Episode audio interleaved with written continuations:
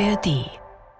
Wir widmen uns dem Phänomen, das hinter diesen süßlichen Weihnachtsklängen steckt, die uns da gerade ins Ohr frohlocken. Also mir fällt zuallererst mal was ein zum Begriff Phänomen. Denn das sprichst du unnachahmlich falsch aus. Jedes Mal sagst du Phänomen. Ich finde das super. Das sagst du immer. Und Ästhetik sagst du immer. Echt geil. Du hast da so eine Ä-Verschiebung in deinem Gehirn drin. Ja, das ist die Ä-Lautverschiebung. Ich will es mir genau richtig machen und mach's genau falsch.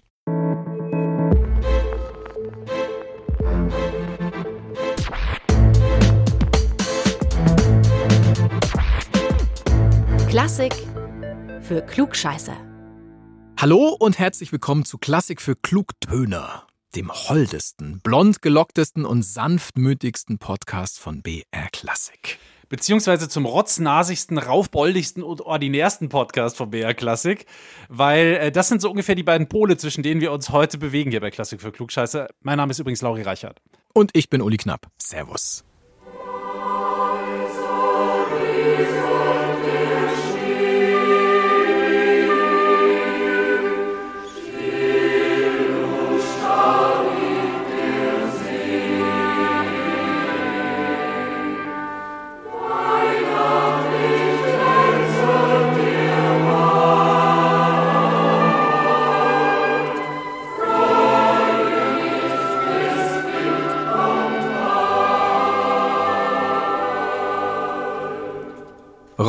Rotzbengel mit Engelsstimmen. So haben wir diese Folge genannt, weil Knabenstimmen und Knabenchöre sind unser Thema diesmal. Lauri, was fällt dir denn ein zum Begriff Knabensopran?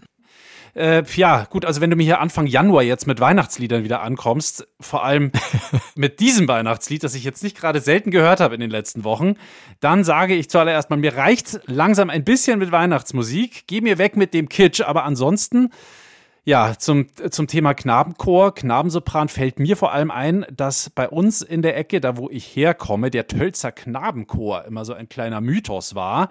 Ein relativ bekannter Knabenchor, wo bei uns immer nur die besten Sänger der Gegend drin waren. Und ich habe mich dann immer gefragt, warum singen da eigentlich keine Mädchen und keine Frauen mit? Weil wenn man wegen der hm. Stimmlage junge Burschen nimmt, dann kann man ja auch Frauen nehmen. Aber darüber reden wir ja gleich sowieso noch. Exakt. Mein Kindergarten, Grundschul- und auch weiterführende Schulfreund Gabriel, der war bei den Augsburger Domsingknaben. Und beim Gabriel war es so, der ist in der achten Klasse am Gymnasium einfach ab und zu mal nicht in die Schule gekommen. Also entschuldigt, vom Unterricht befreit, hieß es da ganz offiziell, weil er für Aufführungen quer durchs Land unterwegs war. Nicht mit dem Chor, sondern mit ein, zwei von seinen Chorknaben-Buddies an irgendeinem Theater in NRW. Ich glaube, die waren in Bonn oder so. Und das hat mich damals schon beeindruckt, dass einer mit 15, 14, wie alt er damals auch immer war, einfach mal nicht in die Schule kommt, weil er was Besseres zu tun hat, weil er ganz einfach auf Reisen ist. Handlungsreisender Sängerknabe. Also es war ein Hardcore-Live für den damals. Wir fragen uns heute auch, was dran ist an Klischees und an Vorurteilen über Knabenchöre. Sind Knabenchöre vielleicht einfach total aus der Zeit gefallen? Haben sie heute keine Berechtigung mehr? Sollten wir uns von ihnen verabschieden oder sollten wir sie vielleicht dringend bewahren? Und dann natürlich die große Frage, die über allem schwebt, warum gibt es überhaupt reine Knabenchöre? Hochsingen, wie ich ja gerade schon gesagt habe, auch Mädchen. Ja, und wir möchten herausfinden, wie es heute ist, in einem Knabenchor zu singen. Dazu haben wir einen ganz speziellen Gast, und zwar den jüngsten Interviewpartner, den wir bislang in diesem Podcast hatten. Er heißt Theo und er sagt, im Knabenchor ist das ganz Besondere Gemeinschaft und dass Jungs in meinem Alter sowas Machtvolles, Schönes machen können. Das sind die Regensburger Domspatzen und Theo ist einer von ihnen. Er erzählt uns diesmal, wie sich sein Alltag unterscheidet von dem der meisten anderen Jungs in seinem Alter. Aber erstmal wollen wir euch einen kleinen Überblick geben zum Thema und uns anschauen, wann die Geschichte der Knabenchöre überhaupt so begonnen hat. Und deshalb lade ich euch jetzt ein zu einem kleinen Ausflug in mein Spezialgebiet Kirchengeschichte. Muss ich mir ein bisschen was anlesen. So, und ich ziehe, ich. ich ziehe jetzt aus einer alten, verstaubten Lederschatulle den ersten Korintherbrief.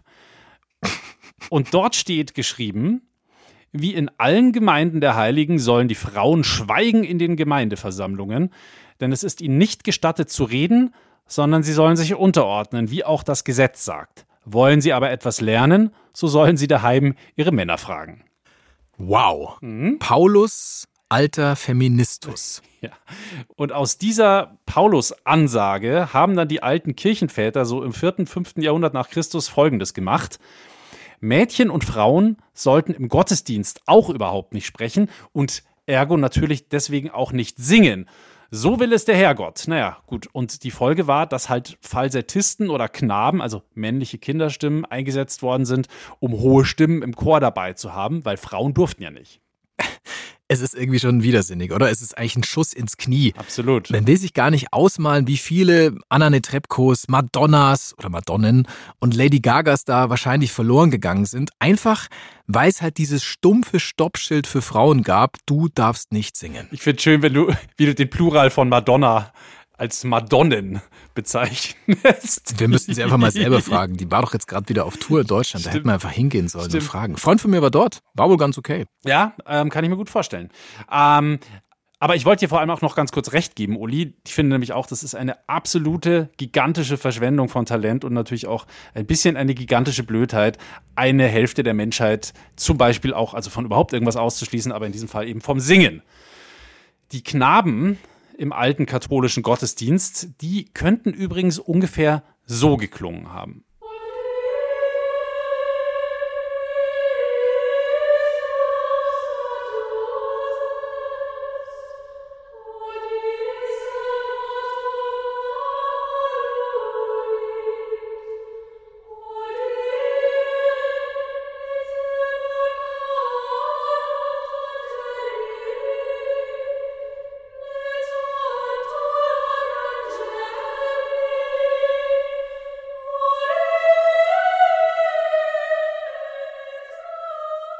Das war jetzt übrigens keine Originalkomposition aus dem Mittelalter, sondern ein Stück von Benjamin Britten.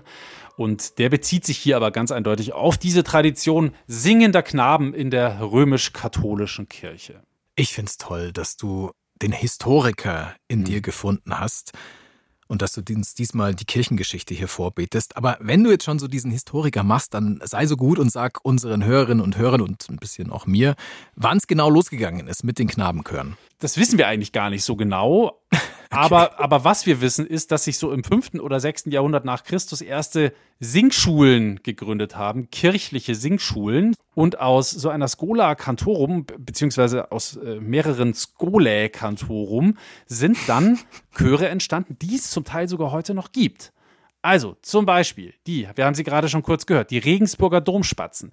Die wurden sage und schreibe 975 gegründet. Der älteste Chor der Welt oder der älteste Knabenchor der Welt. Ja, das ist schon krass. Also ich weiß nicht, ob es wirklich der älteste ist. Es gilt als einer der ältesten überhaupt. Ähm, 975, als ich das gelesen habe in der Recherche, musste ich mir auch, also habe ich mich auch gedacht, wie krass ist das eigentlich? 1000 Jahre alt und sogar noch ein paar Jahre drauf. 975 übrigens, das ist zwei Jahre bevor ich gestorben bin. Also ich, der heilige Ulrich, Stadtpatron von Augsburg, meiner Heimatstadt. Damals am 4. Juli 973. Ich weiß es noch wie heute. Und wenn du mir nächstes Jahr am 4. Juli nicht zum Namenstag gratulierst, Laurentius, dann bin ich enttäuscht. Am 4. Juli muss ich leider Independence Day feiern. Aber vielleicht denke ich ja parallel dazu dran. Noch ein paar Beispiele für alte Chöre, für alte Knabenchöre, die es schon seit Ewigkeiten gibt, also die immer noch existieren. Der ganz berühmte Thomaner Chor in Leipzig. Unser guter Freund Johann Sebastian Bach hat den mal eine Zeit lang geleitet und ich glaube, auch die Prinzen waren Teile ihres Lebens dort Mitglieder. Dann der Dresdner Kreuzchor, im 13. Jahrhundert gegründet, genauso wie der Thomaner Chor. Oder auch die Freiburger Domsingknaben.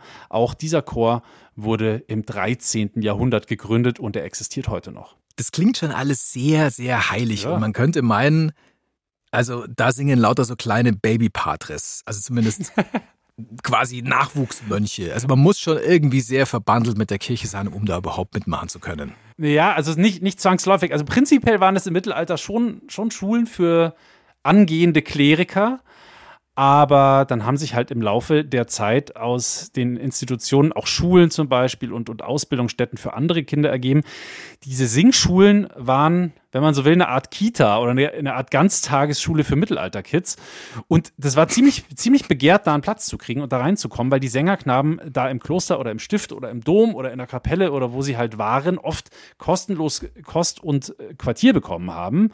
Auch äh, kostenlos was zum Anziehen und eine ordentliche Ausbildung, sowohl musikalisch, aber auch so generell, eine schulische Ausbildung.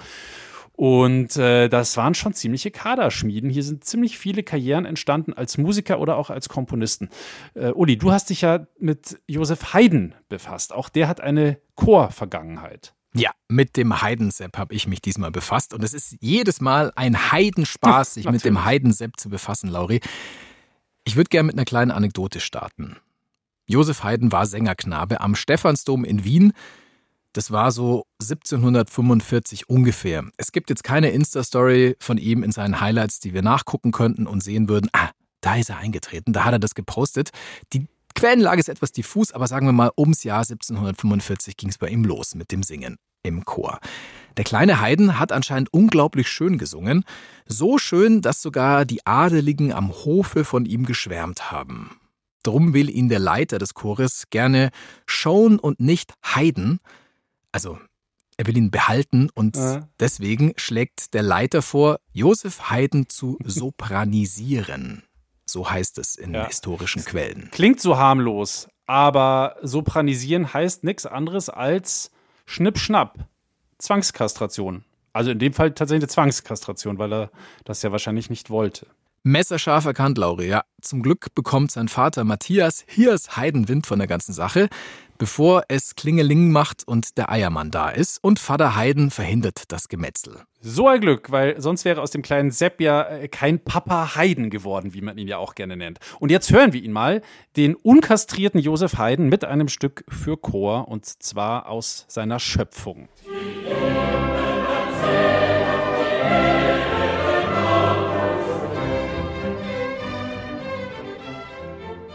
Die Himmel erzählen die Ehre Gottes aus Haydns berühmter Schöpfung hier gesungen von den Wiener Sängerknaben. Jauchzet, frohlocket, dass Vater Haydn dazwischen gegangen ist, bevor die Männlichkeit seines Sohns den Bach runtergeht. Ich meine, wer weiß, ob sein Sohn Josef sonst dieses Meisterwerk geschrieben hätte, die Schöpfung.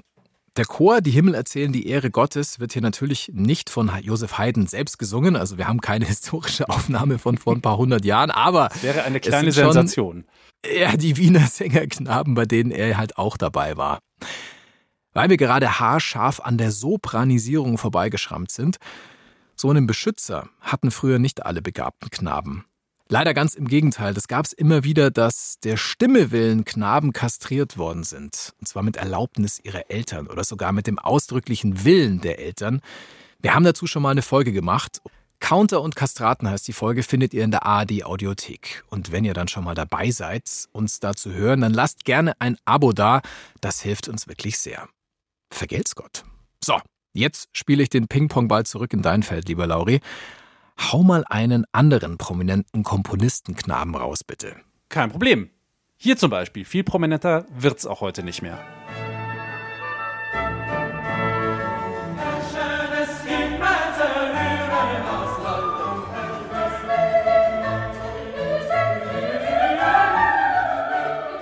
Herrscher des Himmels erhöre das Lallen. So heißt dieses Stück wirklich. Es ist ein Stück von Johann Sebastian Bach. Und was hier so herrlich lallt, also in Anführungsstrichen lallt, das ist der Thomanerchor, der weltberühmte Thomanerchor Leipzig. Ein Knabenchor, den Johann Sebastian Bach auch mal geleitet hat als Thomaskantor. Und die Musik gerade war aus seinem Weihnachtsoratorium. Und das ist natürlich einer der Classics. Um die Weihnachtszeit sowieso, aber halt auch im Knabenchor-Game. Also ich verstehe das schon richtig, dass sich Bach lustig macht mit diesem Lallen. Also, dass er sich lustig macht über seinen eigenen Chor. Weil ich stelle mir das jetzt schon nicht so geil vor, wenn du als Knabe äh, 1734 ein frisch komponiertes Stück vorgelegt bekommst von deinem Chorleiter Johann Sebastian Bach, dann mühst du dich doch ab, diese irren Koloraturen zu singen, also diese Verschnörkelungen, dieses ganz Schwierige, und dann wird dein Gesang auch noch als Lallen verunglimpft. Also das ja. hätte mich schon sehr gekränkt, muss ich sagen. Also man weiß es natürlich nicht ganz genau, aber vermutlich war das schon eine kleine Spitze gegen den ein oder anderen Rotzbengel aus seinem Thomanerchor. Der gute Bach war nämlich nicht unbedingt der größte Fan von äh, seinen vorpubertierenden Jungs da. Das war generell, glaube ich, so vom Verhältnis her nicht ganz einfach für alle Beteiligten in der Zusammenarbeit, weil er eigentlich als Thomas Kantor halt ganz andere Dinge wollte. Er wollte vor allem gerne Orgeln, da war er ja sehr gut, ein Virtuose auf dem Instrument und er wollte halt auch gerne komponieren und den Rücken frei haben für solche Tätigkeiten, aber der Knabenchor gehörte halt zum Teil des Jobs und deswegen musste er sich halt darum kümmern. Ja, aber das stand doch bestimmt in der Jobausschreibung damals drin. Sie orgeln und komponieren von früh bis spät und haben außerdem Spaß an der Arbeit mit 50 pubertierenden Boys. Ja, weiß ich nicht, wenn es genauso dringend. Ja, er wusste natürlich, worauf er sich einlässt, aber es war halt einfach nicht so ganz sein Fall. Äh, man stellt sich ja diese Knabenchöre auch immer vor, dass da so zartwangige Büblein wie von der Zwiebackpackung mit äh, gestriegelten Haaren im Matrosenanzug in die Kamera lächeln, so wie auf den CD-Covern, die wir alle auch in der Weihnachtszeit wieder oft sehen. Aber in Wahrheit war das damals ein ziemlich verlotterter Haufen. Das waren 55 Jungs insgesamt. Na, Servus. Die meisten aus ziemlich armen Verhältnissen. Oft waren es Bauernkinder. Und äh, Bach hat sich auch mal drüber beschwert, dass die alle so unmusikalisch sind. Er hat, äh, er hätte nur, das hat, das ist ein Zitat, nur 17 zu gebrauchende, 20 noch nicht zu gebrauchende und 17 untüchtige dabei gehabt. Wobei man, wobei man sagen muss, dass die Chorkompositionen von Bach auch ziemlich anspruchsvoll sind. Und das sind halt auch einfach Kinder gewesen. Also vielleicht war der Johann Sebastian auch ein bisschen zu streng. Aber wie gesagt, er war nicht der, der geborene Pädagoge. Wie? Du kannst keine sechsstimmige Fuge aus dem Stand improvisieren? Tauge nichts, Elender, Weiche. So wahrscheinlich, oder? Ging es ja. damals zu? Ja, mit Sicherheit. Aber jetzt ganz im Ernst, beschreib uns doch mal, wie das Internatsleben so ausgesehen hat zur Zeit von Bach in Leipzig. Also, wie war der typische Thomaner Knaben Alltag? Also, ich muss ehrlich gestehen, als ich das gelesen habe, war ich ein wenig schockiert weil das war viel nur nicht unbedingt kindgerecht, was da abgelaufen ist. Also um 5 Uhr sind die rausgeschmissen worden aus dem Bett, dann erstmal Frühgebet natürlich. Und wenn es sich dann noch nicht umgehauen hat, dann gab es endlich mal Frühstück. Dann Schule, um 10 schon wieder Mittagessen, also recht früh, aber gut. 10 Mittagessen? Ja, ja, waren halt auch schon lange auf den Beinen. Gell? Dann äh, war wieder Lernen angesagt, Singen, Instrumentalunterricht und um 20 Uhr ging es dann auch schon wieder ab in die Haie. Also ein vollgepackter Plan mit wenig Freizeit und wenig Spaß. Ob die da dann auch um 20 Uhr wirklich zum Schlafen gekommen sind, bezweifle ich, weil es gab, wie ich gelesen habe, oft viel zu wenig Betten, sodass die sich dann ein Bett teilen mussten, teilweise zu zweit oder hm. zu dritt. Also nach einem schönen Leben hm, klingt es jetzt nicht unbedingt. Okay, es klingt wirklich nach einem sehr, sehr harten Arbeitsalltag, wenn ja, man so will. Total. Und wie gesagt, es waren ja Kinder. Und ihr Leben, die Singerei war für die sowas wie ein Fulltime-Job. Also die mussten vier Kirchen besingen, sonntags und feiertags im Gottesdienst. Also es gab kein Wochenende. Dazu waren ja auch immer wieder Hochzeiten und Begräbnisse, wo sie dann antanzen mussten und singen. Und dann mussten sie noch das Orchester verstärken, also weil sie haben ja auch noch normalen Instrumentalunterricht gehabt und haben dann halt noch hier an der Bratsche und an der Geige und sonst wo ausgeholfen und das war halt alles natürlich wahnsinnig anstrengend, so dass man ihnen immerhin hier und da mal wieder Ausschlaftage gegönnt hat, damit sie nicht komplett zusammenklappen irgendwann. Und deswegen ist es eigentlich erstaunlich, dass Bachs geschafft hat, eine Zeit lang jeden Sonntag eine neue Kantate mit einer Gruppe von äh, den besten seiner Thomaner-Sänger aufzuführen. Am 6. Äh, Januar 1724 zum Beispiel diese diese Kantate hier.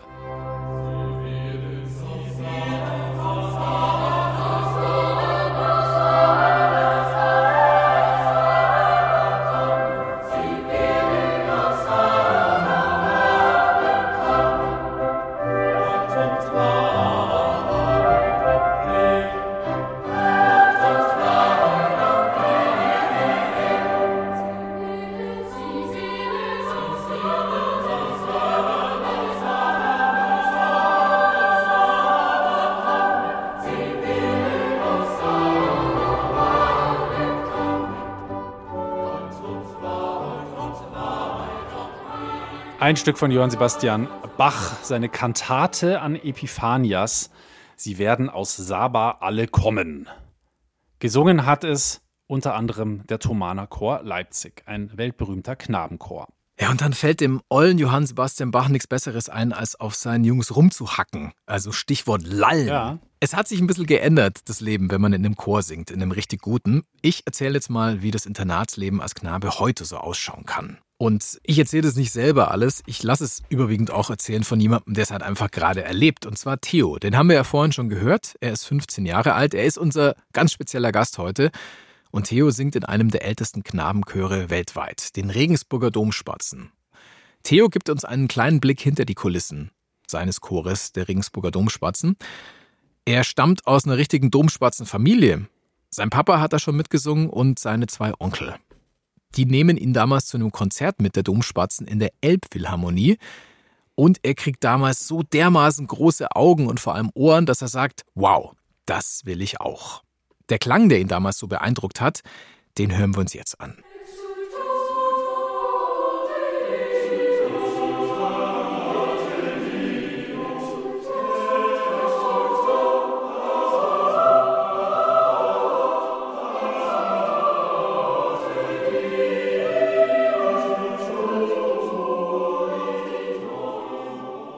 Das ist ein Barockstück von Alessandro Scarlatti, Exultate Deo, Motette für Chor a cappella. Theo ist elf Jahre alt, als er bei den Sängerknaben vorsingt. Er kann sich da immer noch genau dran erinnern. Er singt Kommt ein Vogel geflogen und damit schafft er es rein in den Chor. Also ich habe mich sehr gefreut, aber ich war auch ein bisschen aufgeregt. Und ich glaube auch meine Eltern waren ein bisschen aufgeregt auf die kommende Zeit weil ich von zu Hause wegziehe ins Internat und ich in einem der weltbesten Knabenchöre dann singen darf und das was komplett anderes ist als die vier Jahre Grundschule, die ich davor hatte. Das ist schon krass, oder mit elf Jahren ändert sich dein Leben von heute auf morgen schlagartig. Du musst von zu Hause wegziehen. Boah, Jesus Christ, ich wäre mit elf, glaube ich, nie von zu Hause weggezogen. Und dann in einem Haus wohnen mit den ganzen anderen Sängern, die du nicht kennst. Also das ist auf jeden Fall mal Hingabe zum, zum ja, Hobby ist es ja dann eigentlich nicht mehr. Ich bin auch froh, dass ich nicht aufs Internat musste. Der Tagesablauf von Theo ist komplett durchgetaktet. Also aufstehen um sieben, Schule beginnt dann ganz klassisch um acht. Theo kommt mit der ganzen Sache ziemlich gut klar, weil er einfach der Typ dafür ist, wie er sagt. Einige Experten glauben in der Tat, dass dieses gemeinsame Leben sich auf den Chorklang auswirkt. Also man wächst als Gruppe zusammen, zwischenmenschlich, und klanglich im Chor auch. Und ja, sie singen natürlich wirklich jeden Tag. Es ist wie wenn ein Fußballer jeden Tag trainieren muss, um gut zu sein. Das müssen wir genauso machen. Und die Proben sind, die lohnen sich und dadurch werden wir besser und das Programm wird schöner. Aber manchmal ist es echt nach einem schweren Schultag nicht lästig, aber also man hat nicht so die Motivation auf die Chorproben dann. Lauri, wenn ich mich jetzt nicht ganz arg vertue, hast du mal im Schulchor gesungen? Ja. Habe ich auch gemacht. Schöne Zeit. War das damals, war es eine schöne Zeit? Ah, mhm. okay, das wollte ich nämlich gerade wissen. Also war es nicht auch anstrengend? Ich meine, du hast einen langen Schultag und dann musst du noch singen? Hm. Also ich fand es mega, weil man hatte, man hatte schon auch eine Menge Freizeit. Wenn man da engagiert war, dann gab es halt doch auch mal Proben während der Unterrichtszeit oder Konzerte oder so. Und die Chorfahrten waren ja doch einfach legendär. Ra Ravensburg war nicht mehr dieselbe Stadt, nachdem wir sie verlassen hatten. Oberschwaben verwüstet. Wow, alright. Ey, wie so eine Rockband. Das Ganze ist eine Herausforderung, eine ganz große Herausforderung für die Jungs und auch für die Chorleiter, also diesen Alltag zu bewältigen. Wir haben mit einem Chorleiter gesprochen, mit Max Rädlinger, und der probt mit den Jungs am Nachmittag. Je nachdem, welche Fächer Sie vorher hatten, sind Sie entweder dann ein bisschen müde oder vielleicht haben Sie auch gerade eine schlechte Note rausgekriegt, je nachdem. Dann muss man eher aufbauen oder mit Lockerungsübungen arbeiten. Manchmal kommen sie direkt aus der Freizeit und sind vielleicht schon ganz hibbelig und dann muss man sie erstmal versuchen, wieder ruhig zu bekommen und zu fokussieren. Also da muss man ganz spontan drauf eingehen und sie einfach da abholen, wo sie gerade sind. Ich erkläre mal kurz, wie dieser Alltag und auch die ganze Woche ausschaut. Also von Montag bis Mittwoch proben die einzelnen Stimmgruppen. Also der Sopran, der Alt, der Tenor und der Bass. Das ist bei den Domspatzen und bei den meisten Knabenchören so, dass es da auch die tiefen Stimmgruppen gibt. Da kommen die Jungs nach dem Stimmbruch hin. Und am Donnerstag und Freitag proben dann alle gemeinsam im großen Chor. Das ist auch eine Herausforderung für die Chorleiter wie Max Rädlinger. Also die Jüngsten sind in der vierten Klasse, die Ältesten im Männerchor sind bei mir in der zwölften Klasse und zwischendrin ist alles vertreten. Und da dann eine Chorprobe zu gestalten, die für alle anspruchsvoll ist und wo sich alle wohlfühlen, das sehe ich schon auch noch als große Herausforderung. Das ist das Programm von Montag bis Freitag. Jetzt kommen wir zu den Wochenenden. Da singen die dann auch noch Messen im Dom oder Konzerte. Und natürlich gibt es auch Konzertreisen, die dauern mehrere Tage oder Wochen. Die Domspatzen haben schon in China, USA und Südafrika gesungen. Also es ist schon so ein bisschen wie im Leistungssport, auch für die Familie, also für alle anderen muss es ja, glaube ich, ziemlich krass sein, weil die Musik das Leben zu ganz großen Teilen bestimmt und ja, die Familie muss, die Mama, der Papa müssen auch sagen, ja, ich fahre meinen Jungen am Sonntag jetzt auch noch zur Messe oder zur Probe und dann verzichtet man vielleicht auf irgendwie den gemeinsamen Tag auf dem Berg oder so. Keine Ahnung, ob ich da Bock drauf hätte. Ja, aber es lohnt sich, sagt Theo. Und er ist ja der, der es ausbaden muss sozusagen. Es lohnt sich in Momenten wie an Ostern, wo er mit den Domspatzen bei der Ostermesse singt. Das erklärt er uns gleich. Und dann hören wir vor allem auch das Lied, was sie da zum Beispiel singen. In dem Fall Lasst uns singen dem Herrn von Fritz Schiri. Der Dom ist ganz stockdunkel und dann gehen die Lichter an. Und das Erste, was passiert, ist, dass wir dann anfangen zu singen. Und das ist irgendwie ein ganz besonderer Moment für mich. Lasst uns singen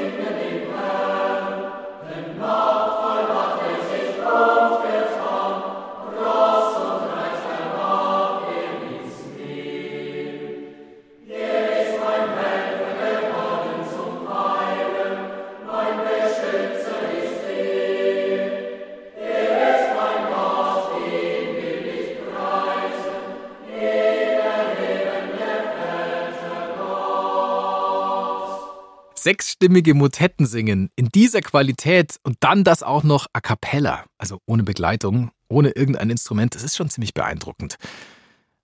Aber es ist halt auch hart erarbeitet und dann geht sowas.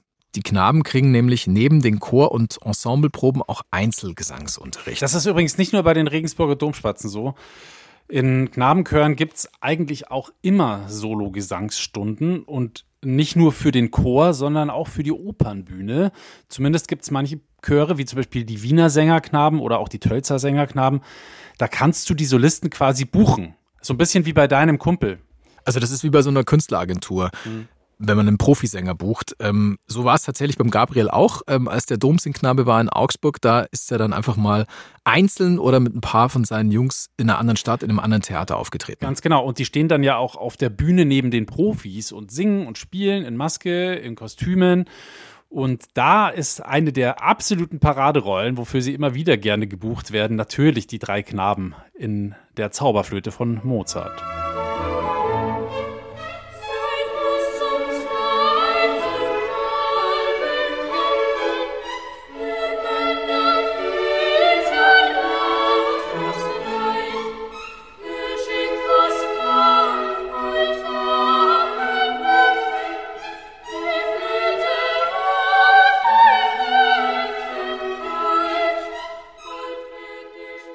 Knaben haben in der Zauberflöte totale Hits, finde ich. Hier gerade zum Beispiel zum Ziele führt dich diese Bahn. Da haben wir gerade die Tölzer Sängerknaben gehört. Zusammen übrigens mit dem Sinfonieorchester des Bayerischen Rundfunks. Sei standhaft, duldsam und verschwiegen. Genau mein Ding. Dann, Lauri, wirst du männlich siegen. Schwierig, oder? Als Podcast-Host verschwiegen zu sein, weil dann wäre hier ganz viel Nichts zu hören. Ja. Ganz viel Stille.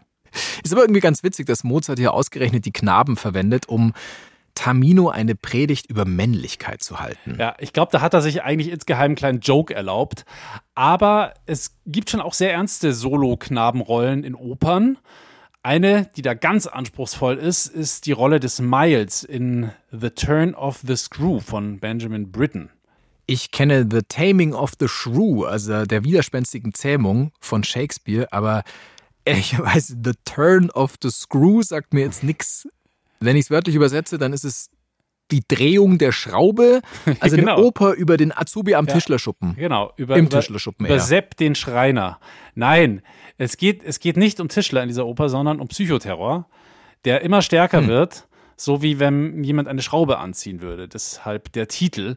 Ah. Es geht um einen Jungen namens Miles, der besessen ist von einem Geist. Und es gibt immer wieder so Andeutungen, dass es da vielleicht auch in der Vergangenheit Missbrauch gegeben haben könnte. Das heißt also, Miles ist ein schwer traumatisierter Junge. Und es gibt eine Szene, in der denkt er sich eine Fantasiefigur aus, die nennt er Marlo um der Realität zu entkommen. Und das ist ein sehr, sehr emotionaler Moment, wie du dir vielleicht vorstellen kannst. Wir hören jetzt hier einen kleinen Ausschnitt.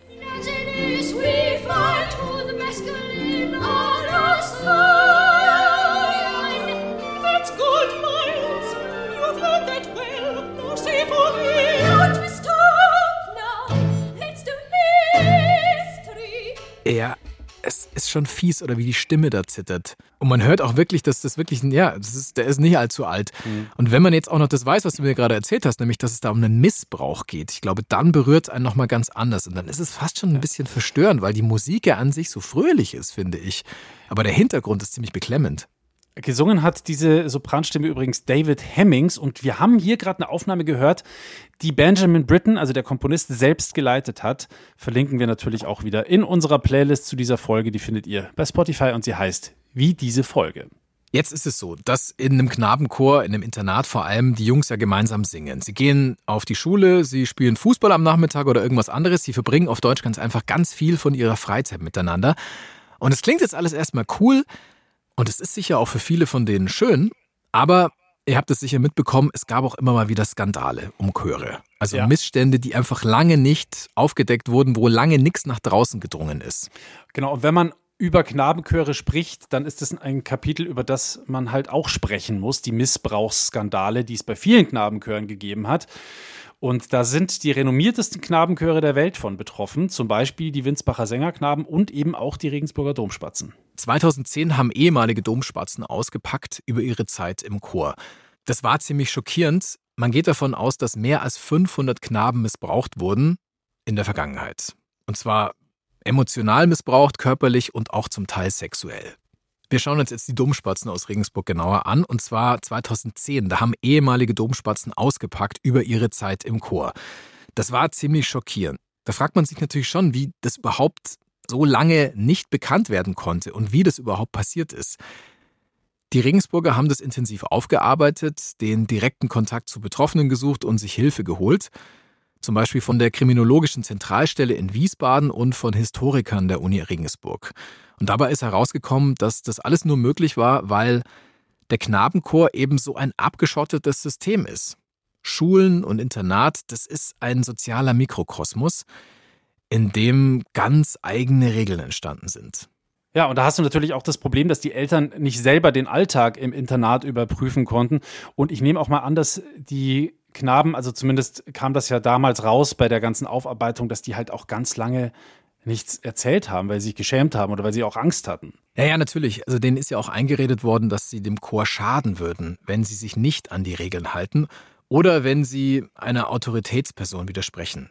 Im Sinne von, der Erfolg des Chores steht über allem. Es haben ganz einfach viele Aufsichtspersonen und viele Verantwortliche generell damals versagt. Ja, genau. Der Erfolg des Chores, der über allem steht, was du gerade gesagt hast, Uli, das war zum Teil natürlich auch einfach das Problem. Ja, klar. Äh, in, in so einem Zucht- und Ordnung-Regime wie bei so einem Knabenchor, da äh, kann man natürlich leicht sagen, wir brauchen diese Zucht und Ordnung und diese starken Regeln, weil wir so einen hohen Qualitätsanspruch an uns selber haben. Und äh, dann wahrt man nach außen hin den schönen Schein. Und das hat ja offensichtlich den Machtmissbrauch am Ende noch befördert. Die Regensburger Domspatzen haben reagiert und ein ausführliches Präventionskonzept ausgearbeitet, um ganz einfach vorzubeugen. Und sie haben genaue Richtlinien erstellt für alle, die in irgendeiner erzieherischen Funktion in der Schule oder im Internat arbeiten. Egal ob jetzt als Chorleiter, Lehrer oder Erzieher. Ja, also das heißt, äh, man sieht schon, es wurde viel getan, um solche Geschichten in Zukunft so gut es irgendwie geht zu verhindern. Da hat sich also was verändert. Ja, und es gibt noch eine andere wichtige Veränderung im Vergleich zu früher. Mittlerweile gibt es gemischte Klassen. Das bedeutet, zum einen sind nicht mehr alle zwangsläufig im Internat, also andere gehen auch nach der Schule heim. Und es gibt mittlerweile auch Mädchen und Jungs in einer Klasse. So, und an dieser Stelle, lieber Uli, sollten wir hier auch einmal die ganz große Streitfrage diskutieren. Wir haben es am Anfang schon kurz angerissen, nämlich sind reine Knabenchöre überhaupt noch zeitgemäß oder ist das nicht halt auch einfach total ungerecht, weil Mädchen ja genauso im Chor mitsingen könnten? Es hat da vor ein paar Jahren ja sogar mal einen Gerichtsprozess gegeben. Da war im ganzen Land in der Presse, da hat eine Mutter in Berlin den Domchor verklagt, weil sie ihre Tochter da nicht anmelden durfte. Die Mutter hat gesagt, ja, das verstößt ganz klar gegen Artikel 3 im Grundgesetz, der da lautet, Männer und Frauen sind gleichberechtigt und niemand darf wegen seines Geschlechtes benachteiligt werden. Da hat sie sich gewehrt. Es ist interessant. Also ich habe das damals nicht verfolgt. Was, was kam raus? Was hat das Gericht gesagt? Also das Gericht hat eingeräumt, dass die Frau sehr gute Argumente hat, aber am Ende hat sie den Prozess doch verloren, nämlich weil sich der Chor auf den speziellen Klang von Knabenstimmen berufen hat. Und das hat dann am Ende dazu geführt, dass der Klage nicht stattgegeben worden ist. Und mir bleibt an dieser Stelle nur noch Danger Dan zu zitieren, denn darauf wurde sich am Ende berufen. Juristisch wäre die Grauzone erreicht, doch vor Gericht machte ich es mir wieder leicht. Zeig mich an und ich öffne einen Sekt. Das ist alles von der Kunstfreiheit gedeckt. Also, dass wir Danger Dan hier mal noch unterbringen mit Das ist alles von der Kunstfreiheit gedeckt, ist auch ein spezieller Move von dir. Aber schön. Ja, und jetzt auf diesen Fall bezogen, weil Knaben vermeintlich anders klingen als Mädchen, geht es um Kunstfreiheit. Ja. Aber ist dieser Unterschied jetzt wirklich so groß? Also ich meine, es geht ja um Stimmen noch vor dem Stimmwechsel. Das ist die große Frage. Ich kann dir sagen, ich wohne mitten in der Stadt und zwar gegenüber von einer Grundschule und nebendran ist ein Kindergarten und eine Kita. Und wenn ich mir jetzt vor allem mittags rum das Geschrei so anhöre, dann kann ich dir sagen, also ich kann nicht sagen, ob da jetzt ein Bub oder ein Mädel plärt. Keine Chance, das zu unterscheiden. Ja, und damit sind wir eigentlich am Kern der Frage, gibt es sowas wie einen spezifischen Knabenklang oder gibt es den nicht? Oder klingen Mädchen- und Knabenstimmen nicht eigentlich total gleich und das ist alles Einbildung? Und da gibt es tatsächlich Studien dazu, mehrere sogar. In diesen Studien mussten die Testpersonen blind zwischen Knaben- und Mädchenstimmen unterscheiden und die Ergebnisse waren ziemlich klar. Der Unterschied ist hörbar, aber nur sehr marginal, weil in ungefähr nur 60 Prozent der Fälle dann auch, auch am Ende rausgehört werden konnte, ob es sich um eine Mädchen- oder eine Jungenstimme handelt. Also bei mehr als jedem dritten Beispiel konnten die Testpersonen keinen Unterschied erkennen und oder haben sich halt geirrt. Und das ist, finde ich, schon eine ganze Menge. Und das führt zum entscheidenden Punkt, nämlich zur Ausbildung weil die Unterschiede zwischen den einzelnen Chören viel gravierender waren als zwischen Jungs und, und Mädels. Also sprich, rein klanglich ist es mindestens fragwürdig, da zwischen den Geschlechtern zu trennen. Vielleicht liegt es am Ende auch nur an der Ausbildung. Jetzt muss ich mir aber selber auch noch ein bisschen widersprechen, nämlich in einer Sache unterscheiden sich Jungs- und Mädchenstimmen natürlich doch ganz entscheidend sogar. Du hast es vorhin ja schon gesagt, der Stimmbruch oder auch Stimmwechsel genannt. Also mhm. die Zeit, du erinnerst dich vermutlich genauso gut dran wie ich mich, äh, wo junge Männer plötzlich sehr ulkig klingen. Also ich habe da damals schon zum Teil ein bisschen drunter gelitten, kann ich mich dran erinnern. Wenn die Stimme dann plötzlich okay. anfängt zu kieksen und so, man mm. die einfach noch nicht so richtig kontrollieren kann. Vielleicht erkläre ich noch mal ganz kurz, was da eigentlich körperlich passiert beim Stimmbruch. Also in der Pubertät, da sprießen nicht nur, was ich, Barthaare und Brüste und was noch alles so sprießt, sondern halt auch äh, die Stimmbänder. Bei Mädchen und hm. Jungs wachsen die dann halt unterschiedlich lang. Bei Mädels so drei bis vier Millimeter und bei Jungs mehr als das Doppelte, nämlich um zehn Millimeter herum. Und die Stimmbänder. Genau, und das wiederum, also die Länge der Stimmbänder, entscheidet ja am Ende über die, über die Stimmfarbe, über die Höhe der Stimme. Hm. Und ja, bei Jungs ist es halt einfach länger und dementsprechend tiefer. Also ich wusste jetzt ehrlicherweise nicht, dass die Stimmbänder so dermaßen ja. unterschiedlich groß wachsen. Ah ja, mehr als das Doppelte. Das ist schon eine, eine, ganze Menge. Und deswegen kann ein Knabensopran also auch völlig problemlos irgendwann zur Bass werden. Also die Stimme rutscht halt wahnsinnig tief in den Keller beim einen oder anderen.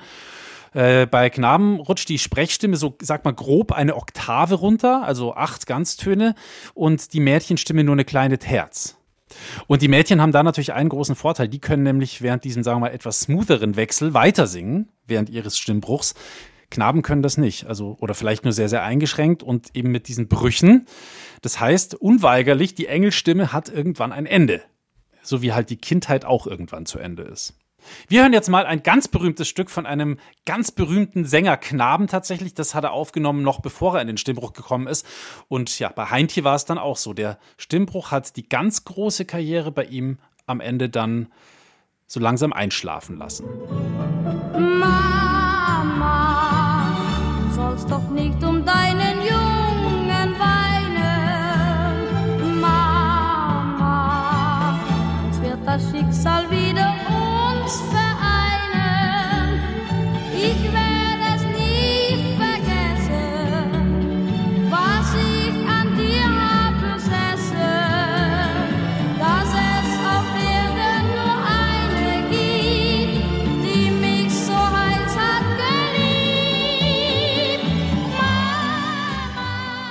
Ja, so lieblich und süß. Wie Heintjes Stimme hier klingt, hat sie nach dem Stimmbruch Nein. dann nicht mehr geklungen. Also ich stelle es mir gerade so ein bisschen vor, ich versuche mir gerade vorzustellen, wie das ist, wenn seine Mama morgens ins Schlafzimmer kommt, um den kleinen Heintje zu wecken und ihr der Teenie-Heintje mit der etwas brüchigen Stimme dann entgegenkrakeelt, Mama. Oder so ähnlich. Also ganz tief war es wahrscheinlich nicht. Aber es war halt vorbei mit diesem lieblichen Singen. Und da sind wir übrigens auch wieder bei, dem, bei demselben Kniff, den Mozart auch in der Zauberflöte angewendet hat, nämlich in diesem Schlager, also Mama von Heintje, da singt ja ausgerechnet auch wieder ein Knabe übers Erwachsenwerden. Aber jetzt nochmal zurück zu den Knabenchören, weg vom Schlager hin zur klassischen Musik. Gerade weil man ja weiß, dass die Knabenstimme irgendwann bricht, ist die Ausbildung vorher umso intensiver, weil ja jeder weiß ja am Ende des Tages auch die Knaben selber, meine Zeit, zumindest in dieser Stimmlage, ist endlich. Also wenn sie ihre paar Jahre, die sie da haben, nicht nutzen, dann wird es halt auch nichts mehr mit der Knabenkarriere. Man hat so mhm. ungefähr, sagt man, fünf bis sechs Jahre Zeit bis zum Stimmbruch. Und diesen Zeitdruck, ja, den haben die Mädchen eben nicht. Und das verändert natürlich auch total die Art, wie man an die Stimmen rangeht und an die Stimmbildung. Was übrigens noch ganz interessant ist, bei Bach, also zu Zeiten von Bach, da kamen die Jungs deutlich später in den Stimmbruch, so mit 16, 17. Heute ist es oft schon mit 12, 13. Und so um 1850 herum, da gibt es eine Veränderung. Man weiß jetzt nicht genau, woran es liegt. Vermutlich hat es ernährungsphysiologische Gründe. Was wir festhalten können, ist, dass diese intensive Zeit im Knabenchor ganz viele Musikerkarrieren beflügelt hat. Und das jetzt nicht nur damals zu Zeiten von Joseph Haydn, nee, nee, das ist auch heute noch so. Zum Beispiel beim Tenor Christophe Prégardien oder beim Dirigenten Jérémy Rorer. Ah, wie ich es liebe, französischen Namen auszusprechen, das kann ich einfach. Oder wie bei den Prinzen, da fällt es mir ein bisschen leichter. Die haben ursprünglich im Thomaner Chor und Dresdner Kreuzchor gesungen. Sie haben alle als Knaben angefangen und dann später Gesang oder Musik studiert. Wir hören mal einen Song von ihnen, von meinem Lieblingsalbum. Ähm, 1991 ist dieses Ding rausgekommen. Das heißt, Das Leben ist grausam. Wirklich ah, ein tolles Album. Ja, ja. Und ich habe mir einen Song rausgesucht, Mein Fahrrad. Neulich bin ich mit 120 auf meinem Fahrrad rumgefahren. Und wie immer konnte ich nur hoffen, die Polizei hält mich nicht an. Denn dann müsste ich Strafe zahlen und man führt mich zum Verhör. Und mein armes kleines Fahrrad steht alleine vor der Tür. Ah, die Prinzen auch mal bei Klassik für Klugscheißer vorgekommen. Ich will nochmal auf Theo zurückkommen von den Regensburger Domspatzen. Ob er jetzt später auch mal Gesang studieren wird, das wissen wir natürlich noch nicht. Das liegt vor ihm. Aber er selber weiß schon jetzt, dass diese Zeit im Chor sehr prägend und wertvoll ist für ihn. Ich würde es allen empfehlen, die Lust auf Musik haben und Chormusik schön finden, aber auch die, die einfach eine schöne Zeit mit ihren Freunden verbringen wollen und eine tolle Gemeinschaft erleben wollen. Aber also ich würde es auf jeden Fall nicht denen empfehlen, die wirklich nichts mit Musik am Hut haben. Die werden dann vielleicht mit dem Internat und so Spaß haben, aber ich denke nicht mit dem Chor. Und das ist eigentlich das Wichtigste hier. Dann wollen wir noch den Chorleiter hören aus Regensburg, nämlich Max Rädlinger. Der war früher selber auch Domspatz. Und dann hat er uns noch was verraten. Und es ist jetzt kein Witz, wir wussten es vorher nicht. Ja, ich kenne den Podcast sehr gut. Also ich mag den auch sehr gern. das Klugscheißerwissen kann man auch super in die Chorproben einbauen. Klugscheißerwissen kann man immer wieder brauchen ja. und es kursiert auch bei den Regensburger Domspatzen. Ganz schön cool. Aus denen werden also nicht nur tolle Sänger, sondern auch richtige kleine Klassik-Klugscheißer. Da fällt mir gerade ein, ihr könnt uns doch auch mal wissen lassen, liebe Hörerinnen und Hörer, wo ihr euer Klugscheißer-Wissen, das ihr bei uns so erwerbt, am liebsten droppt. Schreibt uns mal. Gerne Mail an klugscheißer.br.de oder als Sprachnachricht per WhatsApp. Die Nummer hier ist die 0171 544 4464. Ich wiederhole nochmal 0171 544 4464. Über Sprachnachrichten per WhatsApp freuen wir uns am meisten. Die können wir dann nämlich hier spielen im Podcast. Genau, auch gerne mal mit einem Themenvorschlag. Wir greifen ja immer wieder was von euch auf und setzen es um. Und wenn ihr das auch noch in der Sprachnachricht formuliert, dann können wir es wirklich abfeuern, wenn die Folge dann kommt. Das war die erste Folge und quasi das Anlaufnehmen in ein neues, glorreiches Klugscheißerjahr.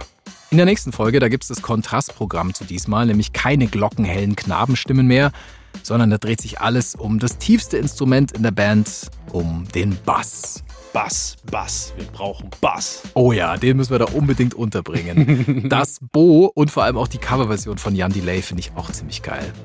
Türlich, türlich, sicher, sicher Digga. Digga. Ein großer Dank geht wie immer an unser Team von Klassik für Klugscheißer. In diesem Fall sind das Judith Rubatscher und Thilo Braun. Das sind die Autorinnen und Autoren der Folge. Die Produktleitung hat Anne-Kathrin Henschel. Chefin vom Dienst ist Christine Amme und ich bin Uli Knapp. Macht's es gut. Und ich bin Lauri Engels Stimme Reichert. Bis zum nächsten Mal.